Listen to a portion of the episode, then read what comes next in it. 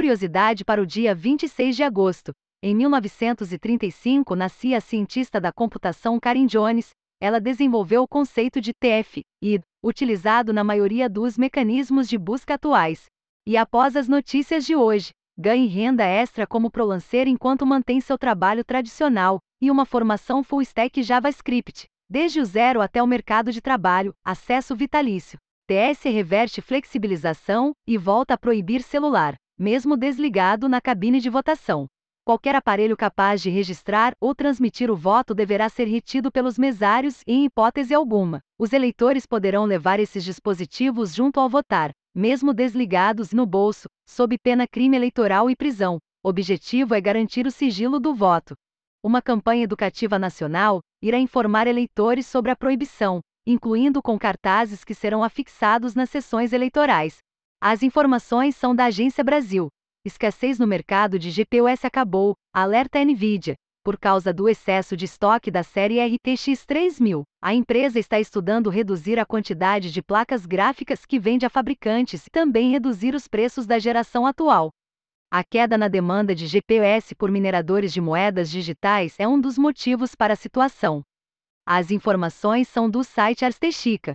Veículos da Tesla receberão conexão direta com satélites da Starlink. A velocidade da conexão será limitada entre 2 e 4 megabits por segundo, mas o suficiente para o envio de mensagens de texto ou realizar chamadas telefônicas mesmo em áreas mais remotas.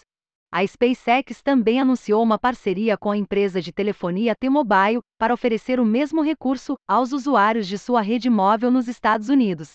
As informações são do site Electrek. Google lança aplicativo para testes com IAs experimentais o Inteligência Artificial Test Kitchen servirá um conjunto rotativo de demonstrações. A primeira fase irá explorar os recursos do controverso LaMDA, modelo neural de linguagem conversacional que ganhou notoriedade quando Blake Lemoine, ex-engenheiro da empresa, alegou que o sistema havia tornado-se autoconsciente. A empresa abriu uma lista de espera para interessados no site Inteligência Artificial Test Kitchen with Google. As informações são do blog de Keivor. DuckDuckGo lança serviço de anti-rastreamento para e-mails em fase beta público. Para se cadastrar é preciso instalar a extensão DuckDuckGo no navegador ou o aplicativo no celular.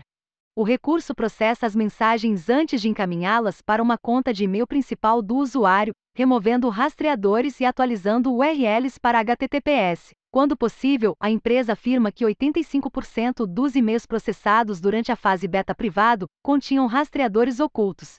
As informações são do site Spread Privacy. LastPass sofre incidente de segurança. Hackers teriam invadido o ambiente de desenvolvimento da empresa e acessado partes do código-fonte e informações técnicas proprietárias sobre seus produtos. Não há evidência de que dados pessoais, arquivos ou senhas de clientes tenham sido roubados. As informações são do blog da LastPass.